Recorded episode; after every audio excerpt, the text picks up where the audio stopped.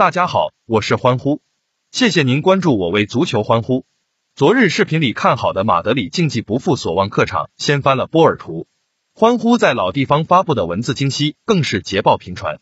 巴黎圣日耳曼主场大胜，阿贾克斯主场完胜，多特蒙德主场大胜，谢里夫客场全胜而退。遗憾的是，AC 米兰没有踢出来。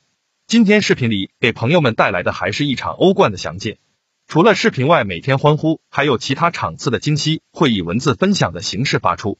欢迎各位看视频的领导们来老地方检查欢呼的工作。在常聊天的地方搜索并关注我为足球欢呼即可获得今日其他场次比赛的文字惊喜。周四凌晨，欧冠小组赛最后一轮同时打响多场比赛，其中身处 F 组的亚特兰大将在主场与比利亚雷亚尔一决高下。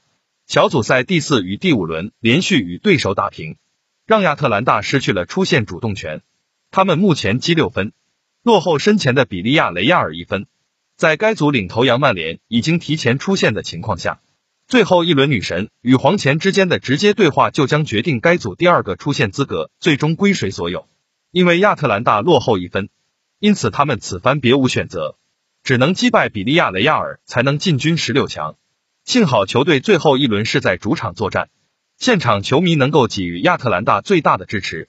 众所周知，亚特兰大擅长进攻。球队在前五轮分组赛中每场都有进球，其战斗力与曼联不相上下。萨帕塔、帕萨利奇以及穆里尔等阵中多名攻击手在小组赛中都已经各自取得入球。此外，亚特兰大已经保持各项赛事连续十场不败，近期更是豪取三连胜佳绩，当中所胜对手包括尤文图斯与那不勒斯这样的强敌，他们目前士气正盛。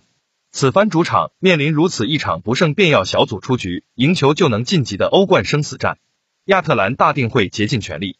比利亚雷亚尔之所以能够在今届欧冠小组赛中排名次席，球队是牺牲了国内联赛。要知道，他们今季西甲位列积分榜中下游，继续沉沦下去或要肩负降级的压力。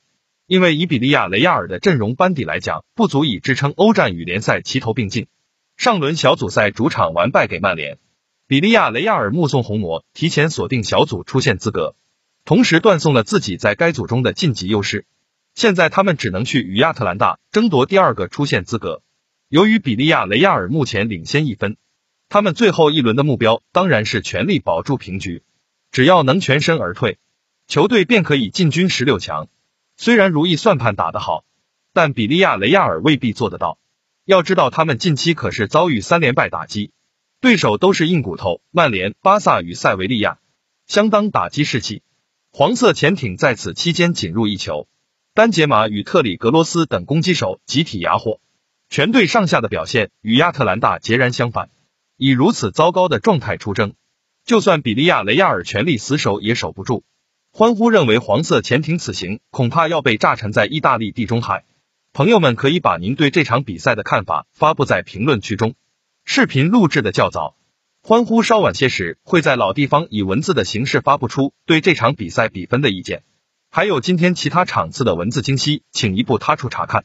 求点赞，求转发，求关注。